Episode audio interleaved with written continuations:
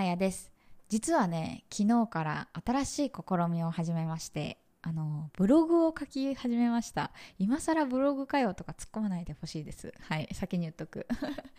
でね私今までブログサイトのノートを使って、まあ、海外暮らしのねエッセイを中心に書いていたんですけど今回はまあ別でねドメインとか取って自分のメディアを立ち上げることにしました。でね発信する内容は、まあ、海外移住に興味ある方とか、まあ、あとは、えーとフリーランスでね海外で生活していくみたいなそういうことに興味のある方に向向けて情報を発信していこうかなと思ってます。まあ、私のね、このラジオのチャンネルでは、まあ、海外暮らしのこととか、ミニマリストのお話とか、まあ、時々仕事の話もしますけど、そうそうそう、そういう感じでね、発信を雑談ベースでしていると思うんですが、やっぱりね、私のリスナーさんの中には、まあ、海外移住いずれしたいよみたいな方とか、まあ、東南アジア好きだよって方とか、まあ、あとはねあの海外でフリーランスってどういう感じなのみたいなそういうポイントで興味を持ってくださってる方は結構いらっしゃるんですよ。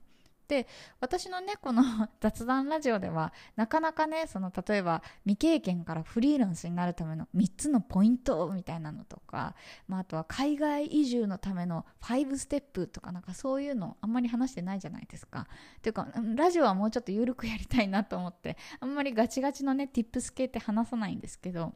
でもやっぱりリスナーさんの中でね私の知見気になるよって方いらっしゃるのでその方々に向けてちょっと別でねメディアを立ち上げようかななんて思ってます。って言っても昨日ねようやくブログを開設して今日から記事書き始めてるって感じなので、まあ、まだまだちょっと公開までの道のりは長いんですけどまあ来月頭今月末とかかなを目標にうんあの一つねメディアを立ち上げたいなと思っているのでまたこちらもお知らせさせてください。はい。ということで今日も早速お話話ししようかな。この番組は東南アジアでミニマルライフを送っているアラサー女子マヤが海外生活のリアルや持たない暮らしの様子についてゆるゆるトークしていきます。で本日のテーマですね。ミニマリストになって困ったことありますか？というお話をしたいと思います。まあねミニマリストになって困ったことは基本ありません。と言い切りたいですがぶっちゃけのところね。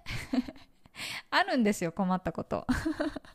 なのでまあここはねラジオのゆるゆる感を含めて、まあ、ぶっちゃけ話をしていきたいなと思います。はい。でねまず一つ目はねまあこれは私の性格もありますがサプライズプレゼントの反応がめちゃくちゃ薄いということです。あこれねでも一つ補足するとサプライズに対して反応が薄いというわけではなくてサプライズのプレゼント物ですね。物をもらった時の反応がうわーマジかーみたいな感じになっちゃう。でねその結果友達を傷つけてしまう。間接的に傷つけてしまうという、まあ、負のねループになっていますね。でね、まあ、私基本的にあの仲いい友達にはプレゼントは断るようにしているんですよ。やっぱりねこうご好意でもらったものでも私にとって不要だと思うものって結構私バシバシ手放してしまう。それこそね日本にいた時はメルカリで売ったりとか普通に友達にね譲ったりとか。まあ私が使わないんだから誰かに譲った方がね役立つでしょうというかそのものに対してのねリスペクトになるじゃないですか。だからやっぱ私的にはねあの使わないと判断したら譲ってしまうんですよ。でもそうなるとやっぱりいただいたねその方の気持ちをなんかないがしろにしているというかそうまあ所有権的な話をしたらねこうプレゼントを渡した時点で、まあ、その人からプレゼントした人から私へ所有権が移っているので私がねどうこうしても問題はないんですけどやっぱりね心は痛むんですよ。だから基本的にねあプレゼントはいらないと。でどうしても形にしたいよって言われたらお花か、まあ、あとは食べ物。でまあ美味しいもの何かおごってもらうとかそういう感じにしているんですね。でも中にはやっぱりとはいうもののみたいな感じでプレゼントくれる子がいるんですよ。でねそういう時はねマジでああそっかみたいな。よっぽど欲しいものじゃない限りは基本的にこういう点々点みたいなそういうリアクションになってしまいます。でねあの以前の私ミニマリストになる前の私は基本的に物が大好きだったので何でも嬉しかったんですよ。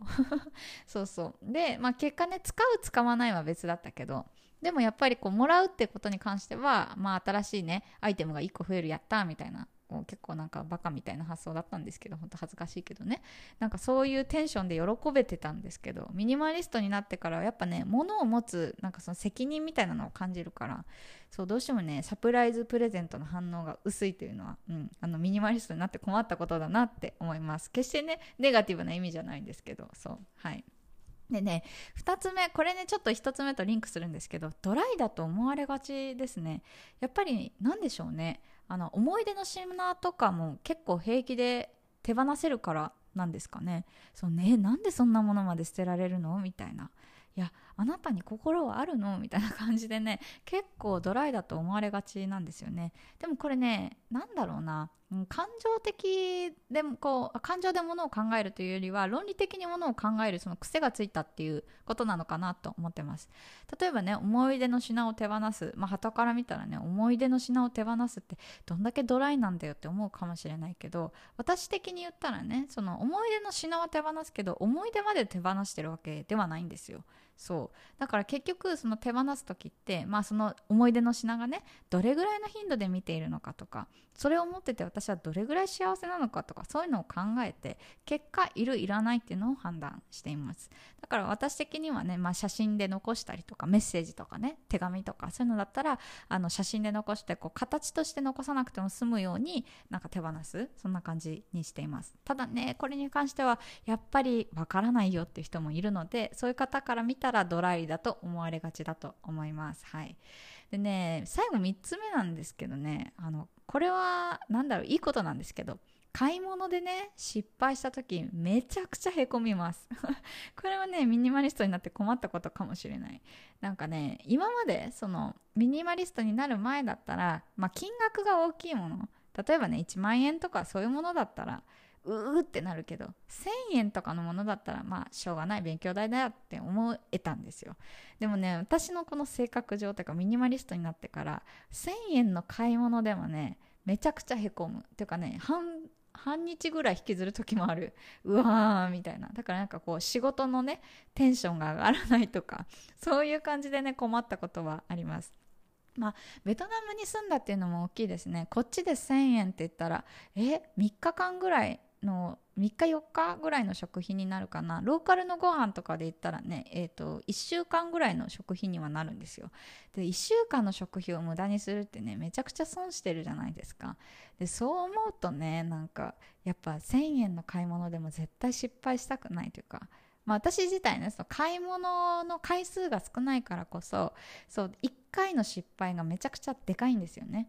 って思うとやっぱりなんかこうめちゃくちゃサーチして、えー、あれじゃないこれじゃないと思って選んでよし使うぞワクワクみたいな感じなのに失敗したらマジかみたいな。えー、そんなって感じで相当へこみます。まあ今までだったらね本当マキシマリストの時というか、うん、そういう時はねまあ仕方ないとか逆にねなんかまあ置いとくみたいなね。そう手放す手放さないじゃなくてとりあえず買っていつか使うかもしれないから置いとくっていうそうその選択肢があったからあんまりへこむことなかったんですけどやっぱね今はちょっとへこみます。はい。まあこれぐらいかな。